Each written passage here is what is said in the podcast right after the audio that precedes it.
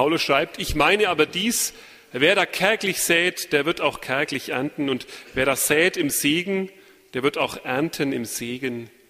Ein jeder, wie er sich's im Herzen vorgenommen hat, nicht mit Unwillen oder aus Zwang, denn einen fröhlichen Geber hat Gott lieb.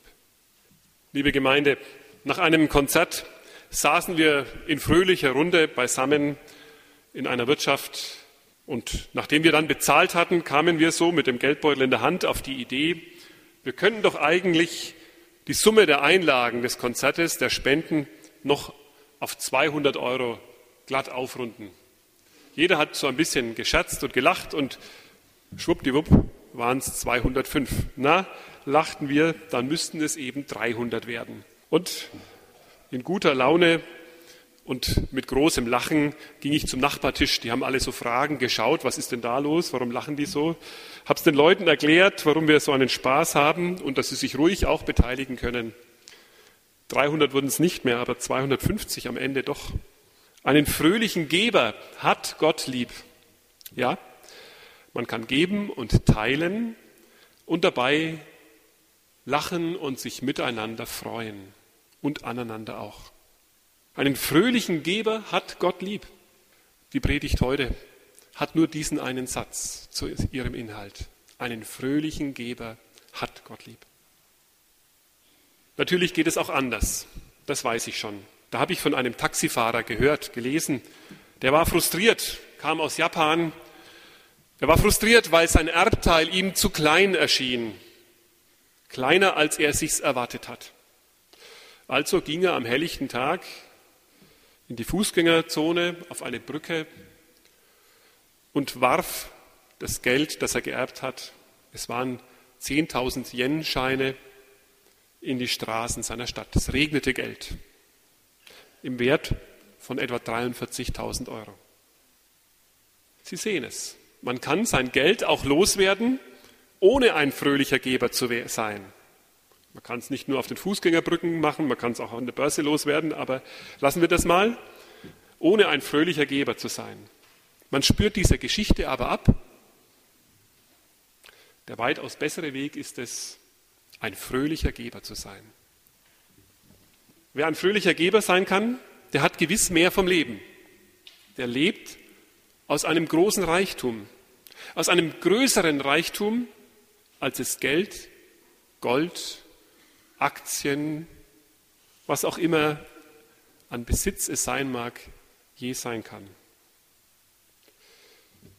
Gib mir deinen Stein, gib mir den Stein. Aufgeregt steht ein Mann aus einem kleinen Dorf vor dem durchreisenden Mönch.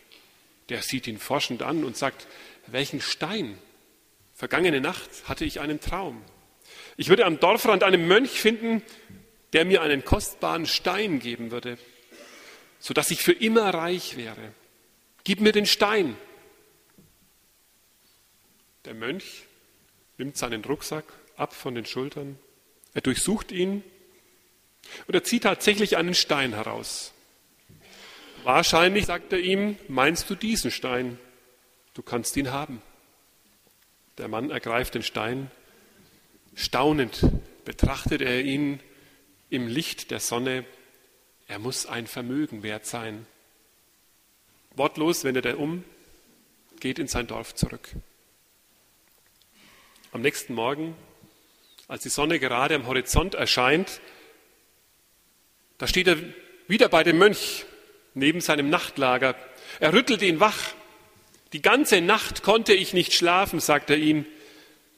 Nach einer Pause, gib mir den Reichtum, es dir möglich macht, diesen großen Diamanten so leichten Herzens weiterzugeben.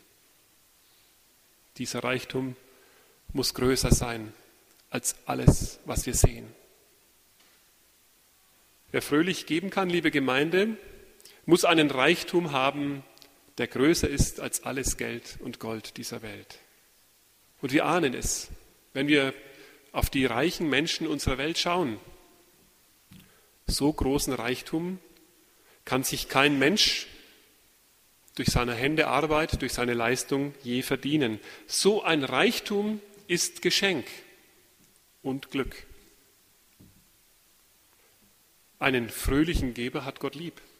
Wie werde ich ein fröhlicher Geber? Wie kann ich ein Mensch werden, der aus dem Reichtum lebt, der weit über Geld und Gut hinausgeht? Vielleicht sagen Sie jetzt, ich kann das. Mir fällt das Geben nicht schwer. Ich kann fröhlichen Herzens teilen und mit offenem Herzen abgeben. Sehr gut. Aber wie kommt man dazu? Wie gelingt einem das? Wie wird man ein fröhlicher Geber? Ich denke, Vorbilder im Leben zu haben, die fröhlich geben, hilft. Vorbilder, an denen wir sehen und lernen können, was es bedeutet. Einer ist ein fröhlicher Geber. Ich denke, es ist gut, wenn wir Menschen erleben, die das auf überzeugende Weise vorleben. Und es selbst auch zu erfahren, dass andere mit fröhlichem Herzen teilen, mit uns und mit anderen. Kennt ihr solche Menschen? Habt ihr so einen Menschen erlebt, der teilen konnte und kann? Ich kenne solche Menschen. Ich freue mich über den Einfluss, den sie haben auf mich und mein Leben. Auch meine Eltern gehören dazu. Da fällt mir die Geschichte ein, die mir ein alter Pfarrer erzählt hat von seinem Vater. Der hatte einen großen Bauernhof. Und einmal im Jahr ging der Vater auf die Reise und hat einen Gottesdienst besucht bei Friedrich von Bodelschwing. Sie kennen ihn, er ist der Gründer der sozialen Anstalten von Bethel. Also, so hat der Pfarrer erzählt, der Vater ging dorthin und er tat das, so wie man es tun musste wenn man zu Friedrich von Bodelschwing ging, dann musste man vorher das Geld in seinem Geldbeutel abgezählt haben. Ich weiß nicht, ob Sie das heute gemacht haben, als Sie in den Gottesdienst gekommen sind. Vermutlich nicht. Denn Bodelschwing hatte eine ganz besondere Gabe. Wenn er gepredigt hat, dann waren nachher die Geldbeutel leer, weil die Menschen gegeben haben, was sie hatten. Also musste man vorher genau wissen, was man einsteckt, wenn man zu Bodelschwing ging. Also der Pfarrer erzählt, er sieht den Vater, wie er an den Wandschrank geht und er holt aus dem Wandschrank einen 100-Mark-Schein. Für die damalige Zeit eine unglaublich hohe Summe. Und er steht hinter dem Vater und sagt zu ihm, so viel, Vater? Der Vater gibt keine Antwort. Er dreht sich um und nimmt nochmal einen 100-Mark-Schein aus dem Schrank. Und da lacht der Pfarrer in der Erinnerung und sagt, da habe ich mich nicht getraut, noch einmal zu fragen. Aber er hatte ein Vorbild für sich und für sein Leben. Sein Vater konnte mit freiem und offenem Herzen geben, ein fröhlicher Geber sein. Welche Menschen wollt ihr sein? Welche Menschen wollt ihr werden? Und welche Menschen sollen eure Kinder einmal sein?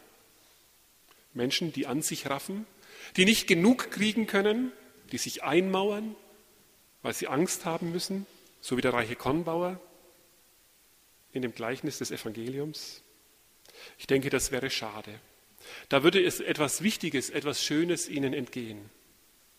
Das, was wir selbst immer wieder auch erleben. Nämlich, wer das Seine mit Gott fröhlich teilen kann, der erlebt eine innere Freude und Befreiung und er erlebt auch, dass Gott uns und unser Leben immer neu reich beschenkt und reich macht. Das muss nicht nur durch Geld sein. Sein Segen ist es ganz gewiss. Einen fröhlichen Geber hat Gott lieb. Wissen Sie eigentlich auch, warum das so ist? Weil Gott selbst ein fröhlicher Geber ist. Er beschenkt uns mit seinem kostbaren Leben. Er beschenkt uns mit unserem Leben in einer wunderschönen Welt. Er liebt uns Menschen obwohl so mancher ihn vergisst, missachtet, vielleicht sogar sich lustig über ihn macht. Er vergibt uns unsere Schuld. Er vergibt uns unsere Abwege.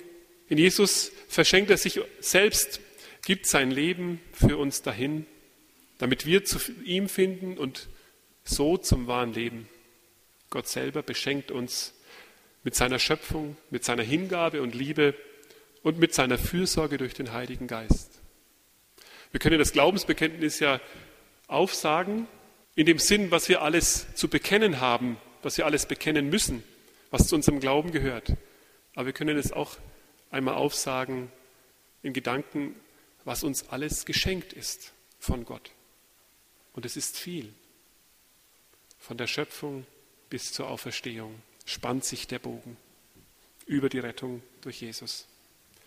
Dieser Gott selbst kann und soll unser Vorbild sein. Er ist ein Gott, der sich fröhlich selbst verschenkt. Wenn wir ihm folgen, werden wir zu Menschen, ja zu einer Gemeinde, die fröhlich teilen kann. Liebe Gemeinde, wenn wir teilen, was er uns schenkt, dann vermehrt sich das Lob Gottes in dieser Welt. Denn wenn wir die Güter dieser Erde teilen, dann loben wir Gott dafür, dass er uns Gaben anvertraut hat, dafür, dass er uns Teilen zutraut. Und wir loben Gott im Teilen, weil wir ihm vertrauen, dass er uns wieder neu beschenkt. Aber nicht nur wir loben im Teilen Gott, wenn wir fröhlich geben. Auch die, die empfangen, werden Gott loben und danken für das, was ihnen überlassen ist. So ist das fröhliche Geben mit Recht und zum Glück immer auch ein Teil unseres Gottesdienstes. Gleich kommt der Klingelbeutel, da können Sie es üben. Gebt, was euer Herz fröhlich teilen kann und freut euch über den Segen, den Gott euch zumisst. Gott ist nicht knickrig, schreibt Paulus. Seid auch ihr freizügig. Amen.